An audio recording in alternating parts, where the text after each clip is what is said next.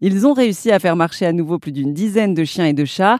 L'entreprise française Enoya fabrique des prothèses animales sur mesure. Ces prothèses se fixent directement sur l'os de l'animal. J'ai échangé avec Camille Goblet, qui est ingénieure au sein d'Enoya. Est-ce que les chiens qui sont pourvus de, vos prothèses doivent faire de la rééducation comme les êtres humains? Alors, il n'y a pas vraiment de notion de rééducation. En fait, c'est très, très dépendant d'un chien à un autre. Il y a des chiens qui vont s'habituer très, très vite, qui vont tout de suite être très à l'aise et d'autres où ça va être un peu plus long. On peut avoir aussi plusieurs euh, plusieurs conceptions de la partie euh, de la prothèse, de la fausse patte. Le chirurgien peut nous appeler, ah bah finalement ce qu'on avait prévu, peut-être qu'il faut la faire un peu plus longue, un peu plus angulée vers l'intérieur, ce genre de choses. Donc ça, ça va être toute une discussion pour apporter la meilleure solution possible pour que le chien retrouve la marche la plus naturelle possible. Mais effectivement, c'est très très dépendant d'un chien à l'autre. Est-ce que pour l'instant vos prothèses euh, sont utilisées uniquement pour les pattes des chiens ou est-ce que d'autres euh, animaux seront peut-être bientôt concernés par ces prothèses? Alors il y a actuellement deux chats également qui ont été opérés. Un il y a deux ans et un cette année.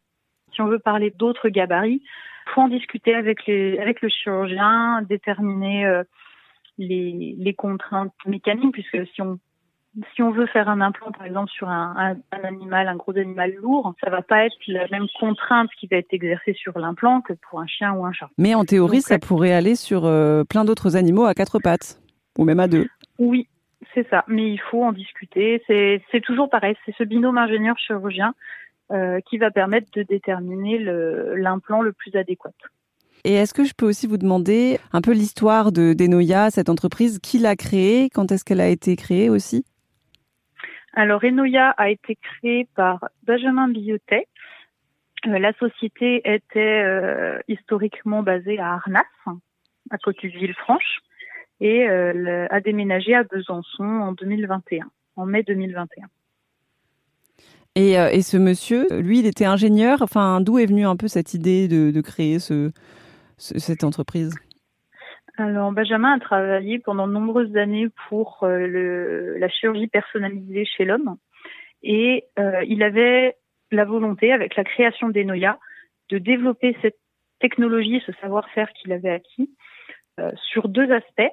L'aspect apporter cette, technologie d'impression 3D aux hôpitaux, dont on a parlé au début, et également apporter cette technologie au, au milieu vétérinaire c'était vraiment la, la, volonté lors de la création des Noya, c'était de démocratiser tout le savoir-faire sur la technologie d'impression 3D euh, et la chirurgie personnalisée qui est associée à cette technologie.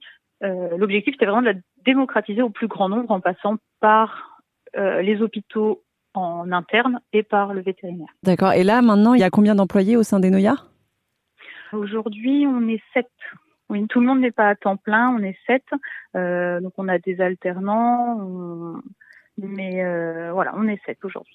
Principalement des ingénieurs? Principalement des ingénieurs, oui, ingénieurs, apprentis ingénieurs. Les prothèses fabriquées par l'entreprise Enoya sont utilisées un peu partout en France. Cette équipe d'ingénieurs développe aussi des solutions pour les humains.